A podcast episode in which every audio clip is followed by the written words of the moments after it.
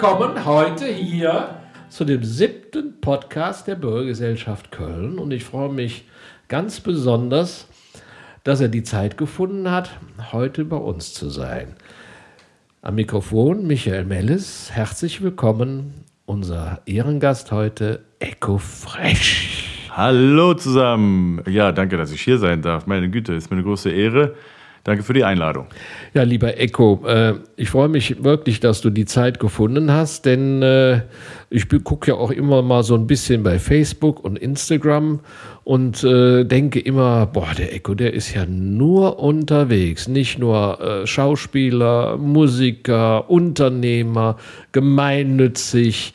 Äh, ich weiß, können wir ja nachher noch drüber sprechen. Gestern gab es eine tolle Veranstaltung in Essen, wo du dabei warst. Und jetzt bist du schon wieder auf dem Weg nach Bonn. Ja, ja. Ja, Augen auf bei der Berufswahl, würde ich sagen. Ne?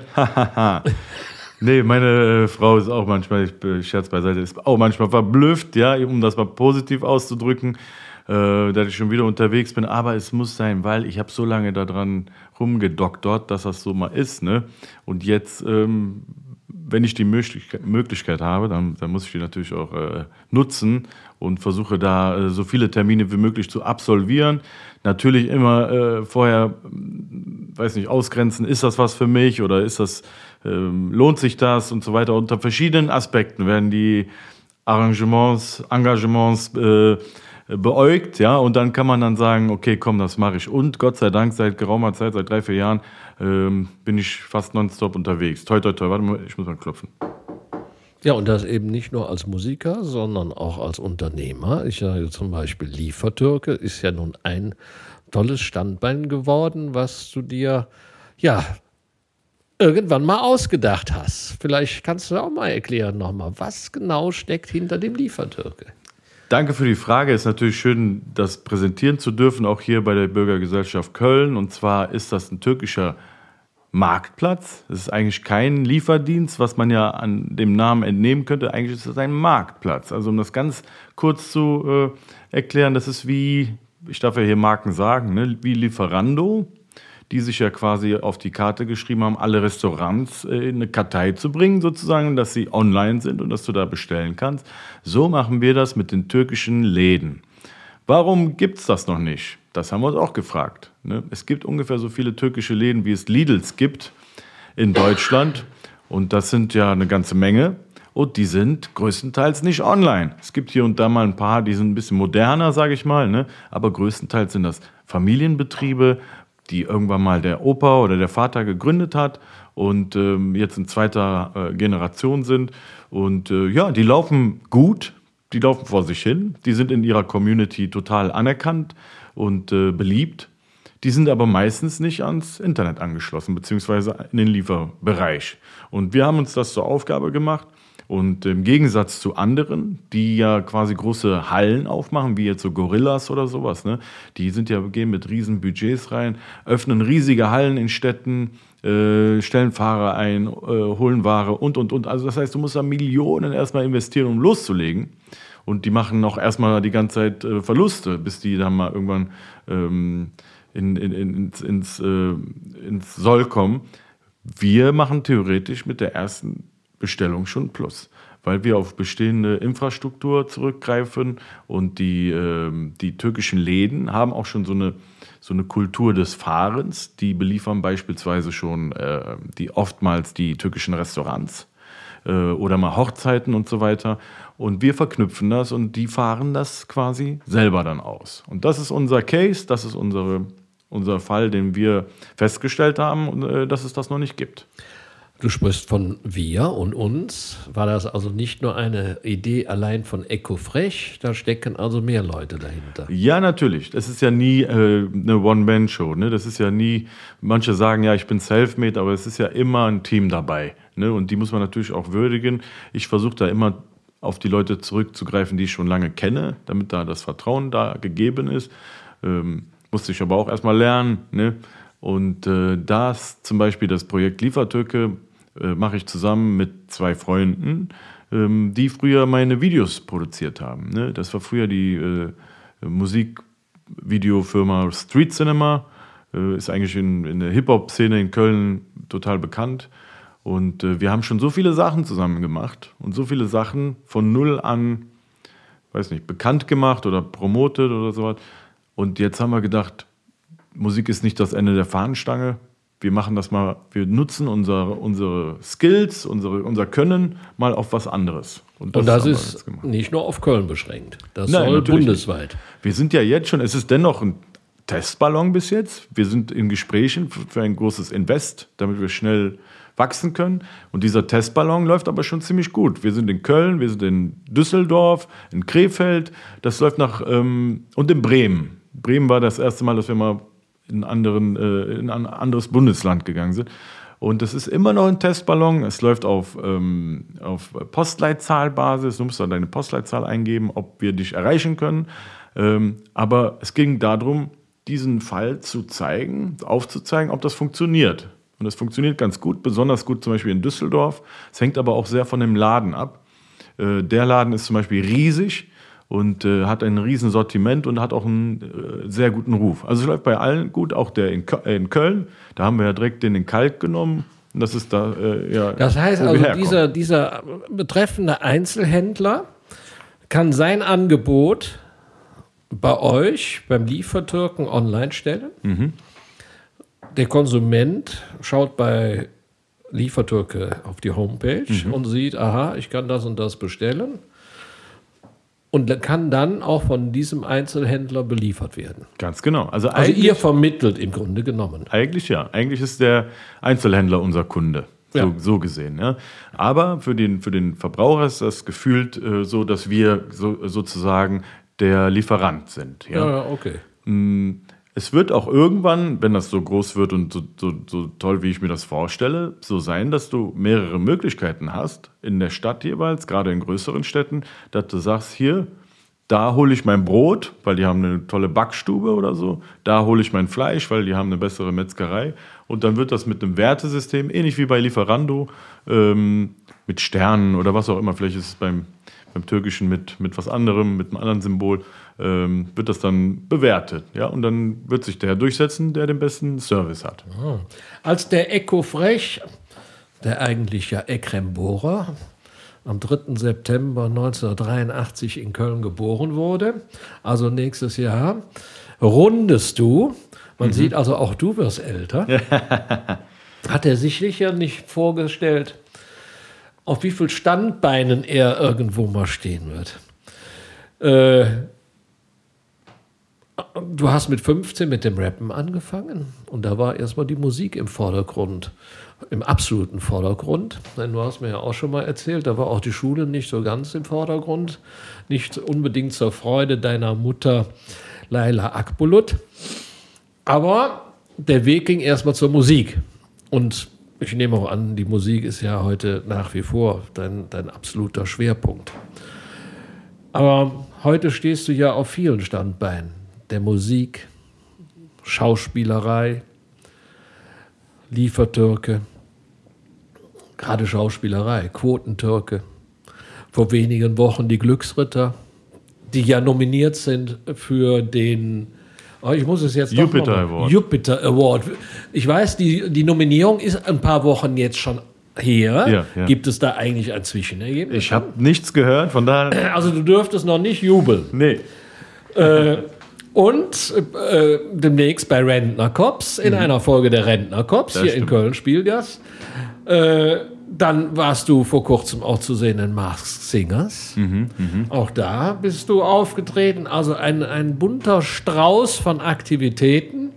Und ich weiß auch, wer am äh, vergangenen Freitag Kölner Treff gesehen hat, da war unsere Preisträgerin des Ohrenordens Annette Frier zu Gast, die über ihr neuestes Projekt berichtete, nämlich dass sie, ich glaube auch 20 Personen, 20 Fragen gestellt hat, aber mit dem Schwerpunkt, und warum bist du hier? Und mhm. einem, dem sie diese Frage auch gestellt hat, hieß Eko Frech. Warum Jawohl. bist du hier? Ja. Was hast du ihr geantwortet? Warum ich hier bin? Ja, das war, das ist natürlich so eine ambivalente Frage. Ne? Dann habe ich irgendwas geantwortet zwischen wegen meinen Eltern und dann bin ich aber natürlich dann ähm, auch irgendwie auf den Sinn des Lebens versucht, äh, irgendwie äh, rüberzuleiten. Ne? Und äh, dass ich hoffe, dass ich die Leute unterhalten kann und im besten Fall vielleicht noch was aus meiner Erfahrung weitergeben kann an, an Jüngere und so weiter. Also es war so eine ganz, äh, ganz schwierige Frage. Generell ist die Annette Frier ja eine Freundin von uns beiden und ist echt eine tolle Frau. Und ähm, was die da gemacht hat mit dem Projekt ist, äh, die hat ganz vermeintlich kleine Fragen des Lebens gestellt, die man aber eigentlich nicht so oft gestellt bekommt. Vor allen Dingen nicht vor laufender Kamera. Meistens beschränkt sich das ja auf irgendwie, dass man mal, ähm, weiß nicht, eine, eine, Musik oder einen Film äh, bewirbt. Aber nein, die wollte dann wissen, warum bist du hier? Oder welchen Stellenwert äh, oder nee, welche Rolle spielst du in deiner Familie zum Beispiel? Ja? Das hat mich so noch nie jemand gefragt, ja, vor laufender Kamera. Also es war echt eine schöne private Atmosphäre, das ist eine Art Dokumentation, eine Interview-Dokumentationsreihe, die ähm, entsprang aus der Corona-Zeit, weil die äh, Annette da irgendwie die Inspiration rausgeholt hat, weil wir alle im Lockdown waren. Ja, ja, klar. Also äh, Annette Frier kenne ich ja nun tatsächlich auch schon einige Jahre und ich muss sagen, ich, ich liebe Annette Frier. Ja, sie ist, sie ist einfach ein Mensch zum Gern haben, zum Drücken. Die ist einfach so, wie sie ist. Die ist nicht verstellt und immer gerade und ehrlich. Und klar, die einfachsten Fragen sind meistens diejenigen, die am schwersten zu beantworten sind. Ihr habt das in der Essener Lichtburg gestern gemacht. Ja. Ich glaube, das war eine der, der Endveranstaltungen zur Litruhr. Und äh, Annette Frier hat ja auch Anfang des Jahres eine ähnliche Veranstaltung gemacht, nämlich bis es wieder hell wird. In Vogelsang, in der Burg Vogelsang, in der Eifel, zu dem Thema oder zur Hilfe der Flutkatastrophe, mhm. der Opfer der Flutkatastrophe und hat auch da verschiedenste Personen im Gespräch gehabt, auch da relativ einfache Fragen gestellt. Auch ich dürfte tatsächlich da als Interviewgast äh, zu Gast sein. Und äh, warum bist du hier? Äh, wird dich vielleicht ja eben auch dazu veranlasst haben, mal auf deine Zeit eben als 15-jähriger Rapper nachzudenken. Was hat mich da getrieben? Mhm. Was hatte ich für Ziele, für Vorstellungen und wo bin ich heute? Mache ich das, was ich mir damals vorgestellt habe? Ja, also wenn ich so weit ausholen darf, hier, ja, im Podcast der Bürgergesellschaft Köln. Dann würde ich mal sagen, als 15-jähriger Rapper, ich war in Mönchengladbach, da war ich nicht in Köln, weil in der Zeit meine Eltern sich getrennt hatten und meine Mutter zu ihrer Schwester in die Nähe gezogen ist. Ist jetzt fußballtechnisch ein bisschen blöd, aber naja, es war nun mal so. Dann äh, war ich dort und ich hatte kaum, sage ich mal, Repräsentation in den Medien. Ja, als als äh, türkischer Jugendlicher oder türkischstämmiger Jugendlicher hm, habe ich mich mal gefreut, wenn mal ein türkischer Schauspieler bei Alarm für Cobra 11 oder sowas war. Ne? Aber ich konnte mich nicht irgendwie, ich konnte die Fragen des Lebens nicht wirklich von einem bekommen. Mein Vater war ja auch nicht da. Von daher habe ich mich irgendwie äh, der, ähm, der afroamerikanischen Hip-Hop-Kultur bedient, weil ich mich da am meisten mit identifizieren konnte. Irgendwie bin ich darauf gekommen, ich habe das bei den Älteren gesehen. Ich habe viel Basketball gespielt und auf dem Basketballplatz habe ich dann gesehen und gehört, wie, äh, wie so mancher cooler Song angestimmt wurde oder, oder manche Story erzählt wurde. Und ich dachte, hey, das, das hat mit mir irgendwie was zu tun. Warum? Ich konnte es selber nicht so richtig beschreiben, aber dieses Rebellische und dieses von unten nach oben kommen und diese Art von Protestmusik, das war für mich als äh, junger Mensch, der irgendwie sein Ich in, dieser, in diesem Leben und seine Rolle in, diesen, in, diese, in dieser Gesellschaft gesucht hat, irgendwie äh, Identifikationsfläche. Ja? Gott sei Dank, muss ich heute sagen, weil ich hatte in frühen Jahren schon eine äh, Bestätigung erhalten. Vor allen Dingen gab es das ja noch nicht so weit verbreitet. Vor allem migrantische Jugendliche, die haben noch nicht so sehr auf Deutsch gerappt damals. Ja, es war so ein bisschen ja, war so ein bisschen weit hergeholt. Ich war mit meinen Kollegen, ähm, der war auch ein Türke, Yunus, der hat so die Beats aufgelegt, ich habe gerappt und die anderen, beispielsweise die anderen Ausländer, sage ich jetzt mal, die haben sich immer gewundert, was macht ihr denn da? Ne? Also diese Hip-Hop-Szene war noch ein bisschen, weiß ich nicht, war noch ein bisschen äh, privater. Ne? Die war noch nicht so weit verbreitet, noch nicht so Mainstream, wie das heute ist. Und wir haben uns aber da drin wohlgefühlt. Wir konnten uns da ganz anders ausleben. Und ich hatte in frühen Jahren schon gutes Feedback, weil ich das ganz gut konnte. Ich habe mich auch wirklich mit nichts anderem befasst. Ähm, die Schule auch ein bisschen schleifen lassen, muss ich zu meiner Schande gestehen heute. Ähm, hab mir das so, ich konnte nicht fassen, ich musste das rausfinden, wie die das machen. Ich habe mir das immer und immer wieder angehört und habe versucht, diese Satzstellung äh, mir, weiß nicht, zu verinnerlichen. Die englische Sprache gleich ja so ein bisschen vom, vom Aufbau her der deutschen. Und dann äh, habe ich das versucht, auf Deutsch zu schreiben. Ja. Und ich war in ziemlich jungen Jahren relativ gut, hatte dadurch immer gutes Feedback. Also hatte ich einen Traum und etwas, woran ich mich klammern konnte. Äh, das hat, ja, Gott sei Dank im Nachhinein, hat mir äh, den rechten Weg ähm, geebnet, dass ich auf dem rechten Weg geblieben bin. Nun war der Echo Frech von in jungen Jahren als Rapper sicherlich ein anderer als der, der er heute ist, also ein König von Deutschland. Mhm. Würdest du den heute genauso bringen oder sagst du, nee, da ist äh, mir so ein Song wie Aber mhm. oder der Quotentürke viel wichtiger? Ja, heute ist es mir natürlich wichtiger, auch ähm, Inhalte zu vermitteln. Als 17-, 18-Jähriger habe ich halt das gerappt, was mich als 17-, 18-Jähriger beschäftigt hat. Ne? Und das war eher so, sag ich mal, oberflächliche Themen. König von Deutschland finde ich eigentlich ganz gut unter dem Aspekt, dass es so eine Art ähm, Society-Parodie ist. Ne? Habe da irgendwie so die damaligen Stars durch den Kakao gezogen und mich selber dann so in den Vordergrund gespielt. Eigentlich ganz, ganz coole Idee ne? für, so, für so einen jungen Kerl es hat auch geklappt sofort. Ne? Ich dachte mir wirklich, wenn ich, wenn ich das mache und wenn ich die Stars, sag ich mal, ähm, wie soll man sagen, durch den Kakao ziehe, verarsche oder ich weiß nicht, wie man das nennen soll, dann werde ich selber so berühmt. Und es hat wirklich geklappt. Ne? Es war wie von einem Tag auf den anderen. Damals gab es auch kein YouTube. Das heißt, wenn du einmal diesen Break hattest bei Viva und MTV und so weiter, dann warst du so, was die Bekanntheit betraf, durch. Ne? Und irgendwie hat das da äh, beim ersten Versuch schon auf so einer nationalen Ebene geklappt, dass es eigentlich kein Zurück mehr gab. Aber um die Frage zu beantworten, natürlich, jetzt heute ist es so, ich möchte eher für was stehen und ich möchte auch was hinterlassen, äh, wo die Leute sich im besten Fall was draus ziehen können. Und von daher ist dieser sozialkritische Aspekt, der schon beim ersten Album mit ein bisschen drin war, weil ich allein durch meine Erziehung und durch meine Sozialisierung ist immer mehr in den Vordergrund gerückt. Und heute ist das eigentlich so äh, ein großer Teil meines Rapper-Daseins. Nun äh, hast du eben ihn schon mal erwähnt, deinen Vater, Nedim Hassan, der auch als Flüchtling nach Deutschland kam. Übrigens auch einer ja der Mitbegründer von Ashuva. Also zumindest eine sehr wesentliche Rolle hierfür spielte, was eigentlich auch vielen nicht bekannt ist. Jeder denkt immer an äh, Wolfgang Niedecken und natürlich, der, der ganz wesentlich da ist, das ist gar keine Frage. Aber Nedim Hassan fällt der Name eigentlich mhm. da sehr selten.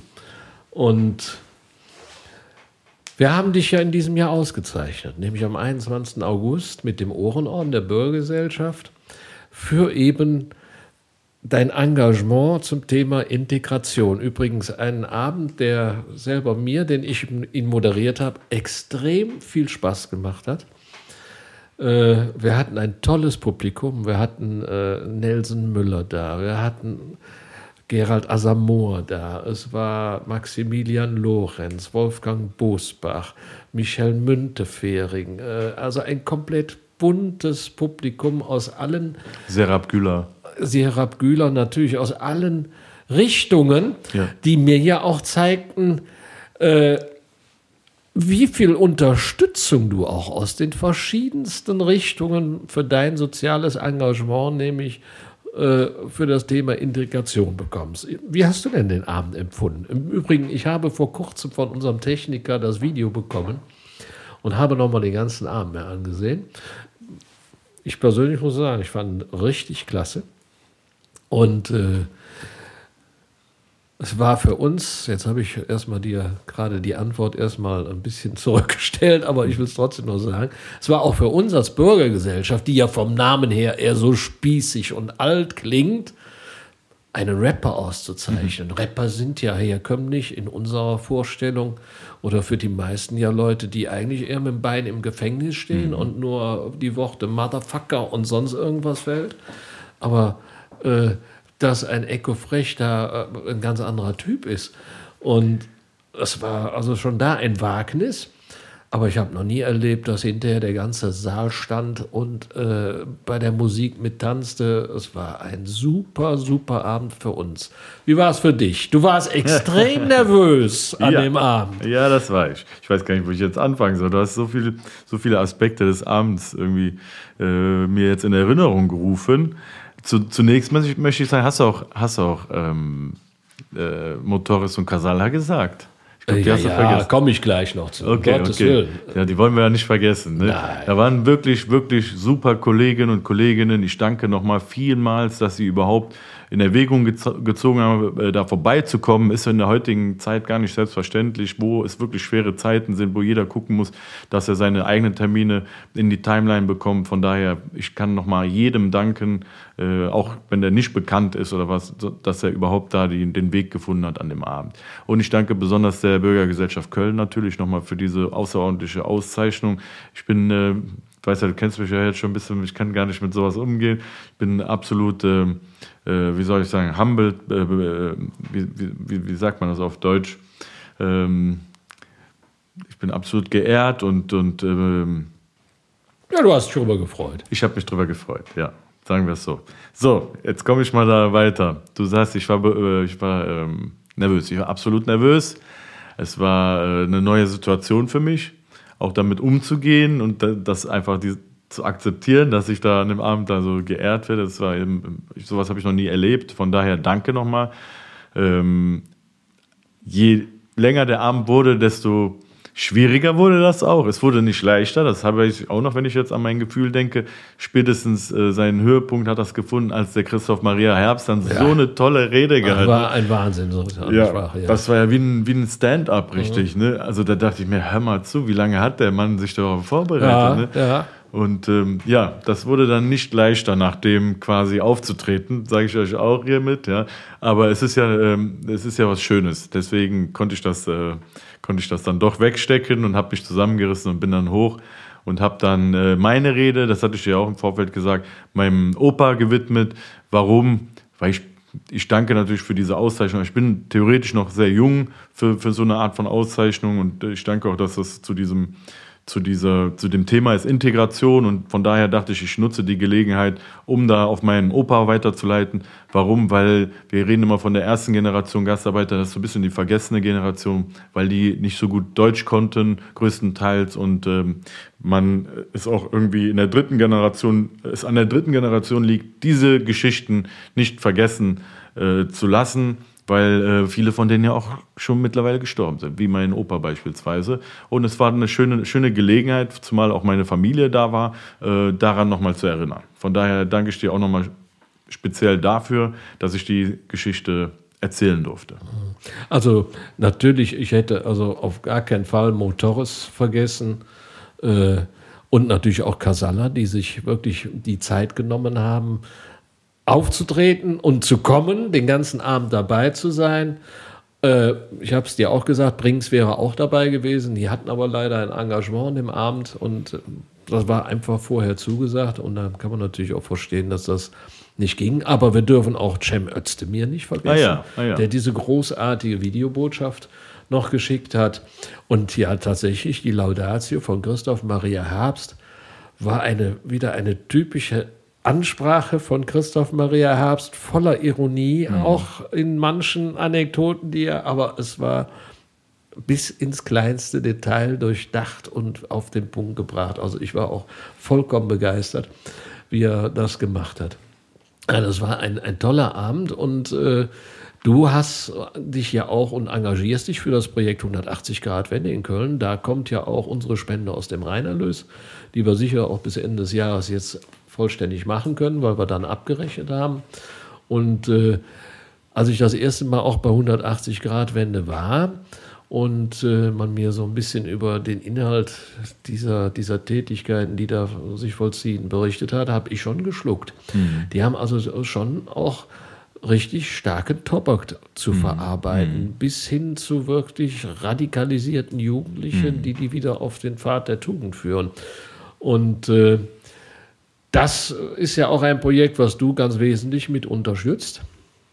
Wie bist du denn darauf gekommen oder dazu gekommen? Ich habe mich mit ein paar Leuten abgesprochen, unter anderem auch mit der Sarah Güller, Sarah ne? Güller äh, Ex-Staatssekretärin, mittlerweile äh, Mitglied des Deutschen Bundestages und ich bin nach wie vor mit ihr in Kontakt.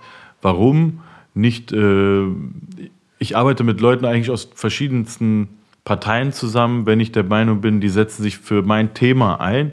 Und die Serap hat sich besonders für mein Thema eingesetzt. Warum? Weil sie selber ähm, aus äh, Mülheim und Kalk sozusagen gearbeitet hat und dort auch ihre, ihr Büro hatte. Also sie ist total im, im Thema gewesen und von daher war das eine gute Person, um mich mit ihr abzusprechen. Ich habe genau einen Verein gesucht wie die 180-Grad-Wende, weil ich ja selber aus Köln-Kalk bin und da auch die Problematiken kenne äh, Kalk und Mülheim waren sozusagen, weiß nicht, wie meine Hut, sagt man auf, auf, auf Rappersprache, so wie meine, meine Gegend. Ja? Und ähm, ich glaube, dass die Art von Arbeit, die 180-Grad-Wende dort äh, vollbringen, eine ganz besonders wichtige ist, weil eben das, wovon ich gerade geredet habe. Ich hatte es ja gut. Ich hatte ja meinen Hip-Hop und meine Bestätigung in frühen Jahren. Ich bin eben nicht auf die schiefe Bahn gelangt, weil ich etwas hatte, an, das ich mich klammern konnte.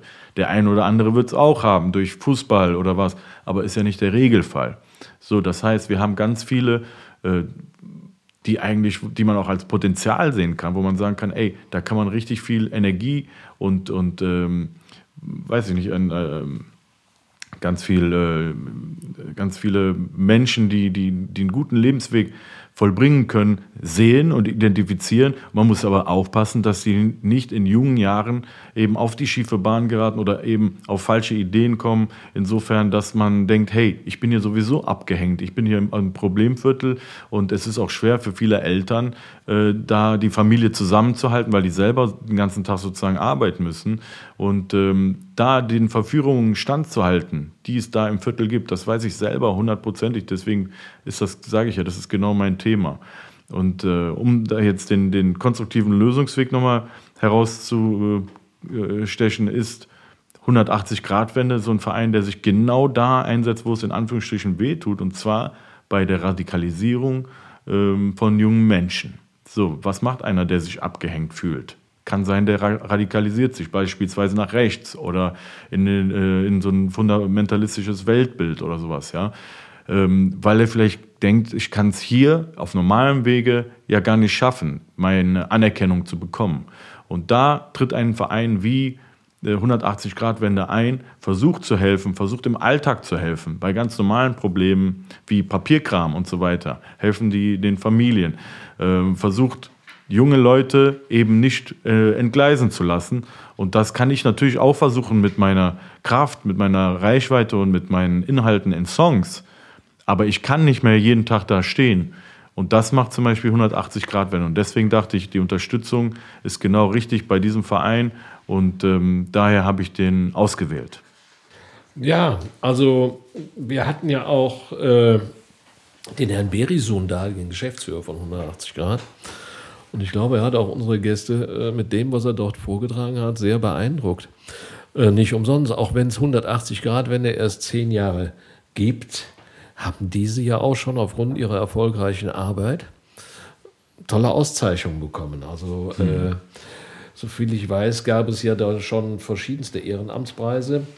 Und äh, ich glaube, da hast du eine wirklich hervorragende Wahl gemacht. Ja, ja. Mit äh, 180 Grad Wende. Keiner sucht sich aus, im, in einem Brennpunkt zu wohnen. Keiner nee, möchte das gerne. Keiner möchte das gerne. Und es ist schwieriger, als wenn du nicht dort aufgewachsen bist. Das, das hat mit äh, verschiedenen Gründen zu tun, aber es ist, was es ist. Und ich bin, ich versuche immer einen positiven Ansatz zu finden und Leute zu motivieren und meinen Lebensweg vielleicht als Beispiel zu geben und sagen, ey, ich bin auch aus Kalk. Es ist möglich okay, du bist kein Sänger und es kann nicht jeder Sänger werden oder was auch immer, aber es ist trotzdem möglich. Es ist schwieriger. Ist es schwieriger? Ja. Ist es unmöglich? Nein. Das ist, was ich versuche zu vermitteln. Ist es wahrscheinlich trotzdem eine viel bessere Chance, als wenn wir, äh, als die, die man in seinem Herkunftsland gehabt hätte? Ja. Deswegen muss man die Gelegenheit beim Schopfe packen. Das sage ich immer wieder. Man ist es dem Großvater schuldig und das habe ich auch in der, in der ähm, Rede gesagt der ja quasi auf so viel verzichtet hat, ja, auf so viele Teile des äh, Lebens verzichtet hat, um eben diesen Weg zu ebnen. Von daher muss man das als eine Herausforderung sehen. Ich weiß, manchmal ist es schwer. Wir haben auch viele Talkshows über dieses Thema und so weiter, über Alltagsrassismus und so weiter. Ja, das gibt es. Man muss es aber als eine Herausforderung sehen, die Herausforderung annehmen und nach vorne gehen. Das ist mein Credo, weil das ist das, was ich kenne und was ich, was ich gemacht habe und was ich als meine Aufgabe sehe, das jetzt anderen zu sagen. Mhm. Nun bist du ja auch, Entschuldigung, Ehemann und Papa. Dein Sohn ist dieses Jahr gerade in die Schule gekommen. Wird er denn auch äh, in einem seiner irgendwann zukünftigen Geschichtsbücher mhm. den Songtext Gastarbeiter sehen? Denn das muss man ja auch mal sagen. Äh, der Ernst Klett Verlag hat diesen Songtext doch als so würdig empfunden, dass er auch in ein Geschichtsbuch ein, Eingang gefunden hat. Das gibt es ja auch nicht alle Tage. Ne? Ja, total. Ich war auch selber total überrascht. Mir hat eine Schülerin aus Baden-Württemberg, dort ist dieses Buch äh, in, in den Schulen irgendwie, wird das angewandt, ähm, auf Instagram geschrieben und mir so einen Screenshot geschickt. Ich dachte erstmal, das kann doch nicht wahr sein. Ja? Dann habe ich ein bisschen recherchiert und es war tatsächlich wahr. Und ich habe das so als eine, ähm, als eine, weiß nicht, als so eine positive Auszeichnung empfunden, dass ich das direkt geteilt habe. Und der Post ist, wie man so schön sagt, viral gegangen. Anscheinend fanden das alle mal an der Zeit, jetzt mal ganz das muss, müsste gar nicht mein Text gewesen sein, dass man vielleicht auch mal anerkennt, dass vielleicht ähm, die Rapper unsere neuen Poeten sind oder unsere neuen Geschichtenerzähler sind. Das kann auch mal ein Kabarettist sein oder was auch immer, aber ein Rapper kann das mittlerweile auch sein. Ja, das ist also, ich fand das doch sehr bemerkenswert. Ich fand aber auch genauso bemerkenswert, dass dein Titel Aber aus dem Jahr 2018 unter anderem Teil einer wissenschaftlichen Abhandlung von Professor Dr. Hans-Peter Schmidtke von der Universität Oldenburg zu dem Thema Migration in der Popmusik geworden ist. War dir das so bekannt? Äh, dieser Fakt direkt nicht, aber mir war bekannt, dass ähm, aber oftmals im Unterricht besprochen wird, weil ich da auch oftmals so Screenshots bekomme über Instagram. Und er wurde auch mal hier und da bei äh, Ausstellungen, die das Thema Migration betreffen, auf Leinwänden gezeigt und so weiter. Das ist ein Song, der hat auch so ein bisschen den Nerv getroffen. Ich glaube, ich habe ihn rausgebracht 2017, 18, ja, genau. 18, genau, 18. Und da war die Gesellschaft so geladen und, und, und so ähm, gespalten. Und der Song hat das irgendwie beschrieben. Der Song ist auch starker Tobak. Ja. Er ist nicht äh, leichte Hausmannskost. Nein. Ne? Also man, aber wenn man, wenn man da sich wirklich äh, mal davor setzt, wir haben ja auch das Video gezeigt und äh, hört genau zu, dann kommst du ja auch wirklich auf den Punkt. Ja. Ne? Das ist nicht nur ein, äh, auch die Anfangsmusik ist ja schon sehr schrill, sehr. Mhm. Man denkt erstmal, oh, was kommt denn da? Gehe ich raus, das ist mir zu laut. Nee, es ist inhaltlich so wichtig. Das ist keine Popnummer, ne? Das ist keine Popnummer, nee. ganz genau, ne? Äh, produziert hat sie ja der Sammy Deluxe, der auch ja oft mit, äh, sag ich mal, mit äh, sozialkritischen Texten, ähm, äh, weiß nicht, sich hervortut. Das war so ich habe ja eigentlich immer wieder die deutsch-türkische Freundschaft besungen. Das ist irgendwie eins meiner größten Steckenpferde. Ne? In dem Jahr war das besonders schwer, aus verschiedensten Gründen. Es gab einen Rechtsruck in, in allen Bereichen, auch, auch äh, irgendwie bei Migranten, auch bei den äh, Biodeutschen. Ja? Und irgendwie waren die Gemüter so erhitzt, hatte ich das Gefühl. Ich hatte auf jeden Fall das Gefühl, wie soll ich dieses Jahr diese Freundschaft besingen. Es ist irgendwie komisch, komisches Gefühl. Es passt irgendwie nicht, äh, das jetzt so zu machen. Also habe ich nach einer Lösung gesucht. Ich habe in einem amerikanischen Video gesehen, da hat einer ein ähnliches Problem gehabt und hat so eine Beziehung zwischen einem Trump-Supporter und einem Afroamerikaner beschrieben. Dann dachte ich, ein ganz junger Künstler. Und dann dachte ich, hier, der hat das gut erzählt. So ähnlich will ich das haben. Dann habe ich mich hingesetzt und habe irgendwie die Sicht eines ich werde es mal positiv ausdrücken, so eines enttäuschten ähm, deutschen Bürgers und eines enttäuschten äh, Bürgers mit türkischem Hintergrund. Und die habe ich aufeinander ähm, prallen lassen. Und am Schluss komme ich selber dazu und versuche zu schlichten. Also eigentlich so, wie das im Leben auch ist. Ne? Äh, bin ich irgendwie so die, oftmals so der Zwischenmann, der versucht irgendwie die Leute aneinander ranzuführen. Kann es sein, dass das heute dringender denn je nötig ist als sogar 2018? Also wenn ich das Verhältnis Mhm. Äh, wie du eben sagtest, deutsch-türkische Freundschaft. Es ist ja eigentlich immer die Freundschaft zwischen den Menschen selber. Mhm. Es ist immer eine persönliche Sache und nicht nur irgendwelche Staatsbeziehungen. Ja.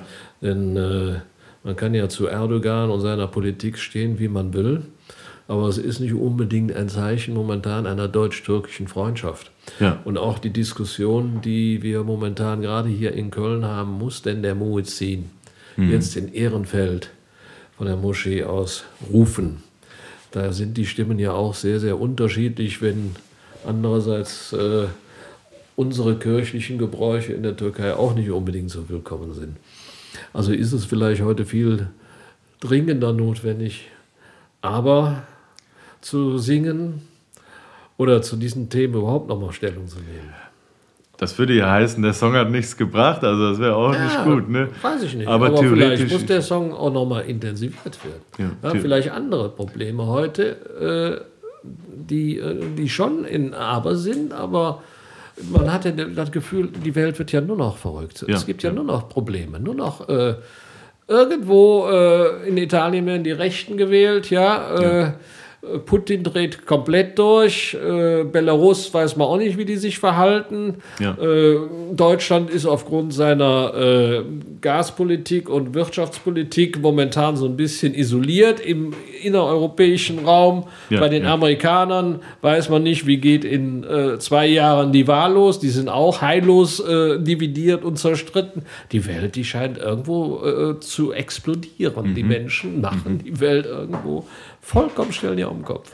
Ja, sowas gab es eigentlich noch nicht. Du hast ja äh, Lebenserfahrung, so, so, wie das jetzt ist, war das noch Nein, nicht. Ne? wir hatten das Glück, Jahrzehnte in, in, Frieden und Wohlstand. Aber vielleicht war das auch das Problem. Mhm. Immer schneller, immer mehr, mhm. ja, immer höher, immer weiter. Und auf einmal haben wir Burnouts immer mhm. mehr, ja, weil wir ja auch immer alle online sein müssen. Mhm. Früher wurde ein Brief geschrieben, der kam dann vielleicht morgen oder übermorgen an und dann mhm. wurde er irgendwann ein paar Tage später beantwortet. Und wenn du heute eine Mail schickst oder eine WhatsApp, dann ist der andere schon, ist man schon beleidigt, wenn man nicht innerhalb von fünf Minuten dazu eine Antwort hat. Wir werden ja, äh, ich meine immer, unser, unser Körper oder unser Geist ist für diese Schnelligkeit oftmals auch gar nicht gebaut. Ja. Wir brauchen viel mehr wieder die Basics. Ja, aber äh, auf der anderen Seite ist auch ein Echo Frech ein Mensch des öffentlichen Lebens mit über 900.000 Followern bei Facebook und Instagram und ich kann eigentlich jeden Tag da reinsehen. Immer ist irgendwas, was geliefert wird, was aber auch erwartet wird möglicherweise, dass geliefert wird. Wenn, wenn der Echo Frech mal eine Woche nichts bei Facebook geschickt hat, ja, dann gibt es den vielleicht gar nicht mehr. Ist das so die Denke? Also, und wie kommt, geht man damit um? Auch deine Frau ist eine Frau des öffentlichen Lebens. Ja, ja. Äh, ich stelle mir das unheimlich anspruchsvoll und manchmal auch echt nervig vor, wenn man immer liefern muss. Das stimmt. Und wenn ich mal mit der Sarah diskutiere oder mal streite oder wie soll man das nennen, dann ist das auch meistens wegen unserem Zeitmanagement. Ja, ne? klar. Das ist so das Einzige, was uns. Äh, Euer Sohn geht jetzt zur Schule? Richtig. Ja? Richtig. Und äh, ja, das ist das Einzige, wo wir uns mal in der Wolle haben das ist halt die Frage, was, ab wo ist der Punkt, wo man sagt, hier, nee, das mache ich jetzt nicht mehr. Ja, wir haben uns mal so eine kleine, äh, sowas im, im Kopf gesetzt und bis dahin werde ich jetzt mal weiter rödeln und sie auch. Und dann gucken wir mal, ne, ob wir irgendwann mal sagen, hier, jetzt machen wir das Ganze ein bisschen langsamer. sie ist ja nicht nur, ich sag mal, beruflich tätig, sie engagiert sich ja auch gegen häusliche Gewalt. Ja, das richtig. heißt, sie müsste eigentlich auch einen ziemlich vollen Terminkalender haben. Ja. Aber so wie ich Sarah kennengelernt habe, kann ich mir auch gut vorstellen, schmeißt die auch Haushalt und kümmert sich um euren Sohnemann. Das macht die auch, ja. ja. Wir haben natürlich Hilfe von der Oma. Ja, klar. Ne? Und ähm, deswegen, also wir versuchen uns das zu erleichtern. Wir sind halt gerade an so einer Schwelle, wo ich sage, es ist zu viel um wenig zu sein, zu wenig um viel zu sein. Wir, wir müssen irgendwie gucken, wo wir da die Grenzen setzen. Die Grenze ist noch nicht gesetzt bei uns, wo wir sagen, hier ist Schluss, weil es kommen halt wieder äh, irgendwie irgendwelche, auch, ich will ja auch nicht lügen, lukrative äh, Angebote rein, wo man sagt, ja, hier, da muss ich halt nochmal zwei Wochen weg. Ja gut, es waren auch ja. zwei Jahre Corona, die man nacharbeiten Richtig. muss letztendlich. Ganz genau. Das ja. ist es. Und ich bin froh darüber, habe ja eben schon mal gemacht, aber nochmal toi, toi, toi, dass es überhaupt äh, so ist und dass die Auftragslage so ist. Und jetzt muss ich die auch, verdammt nochmal, darf ich verdammt nochmal sagen ja, im, im, Podcast, verdammt nochmal nutzen, so, ne? weil äh, wer weiß, wie lange das so ist. Ne? Ja, klar. Und äh, ja. Denn äh, du hast Künstlerkollegen, die auch ihren Schwerpunkt gerade hier in Köln auf den Karneval haben. Die sind mhm. ja durch eine noch viel, viel schlimmere Zeit möglicherweise gegangen. Und wir alle wissen gar nicht, was bringen die nächsten Monate. Ja, ja. Momentan steht zwar alles auf grün, obwohl die Zahlen so hoch wären. Also hätten wir vor zwei Jahren diese Inzidenzen gehabt, dann mhm. wären schon längst wieder hier Lockdown mhm. und wir würden keinen Fuß mehr vor die Tür setzen. Aber da hat sich ja Gott sei Dank auch die Einstellung und die Denkweise etwas geändert. Wir sind natürlich auch jetzt alle durchgeimpft und trotzdem kriegen wir es ja. Ich bin auch durchgeimpft. Ich hatte auch, trotzdem hatte ich es schon zweimal. Und ich würde mal sagen, Kollege, ich auch.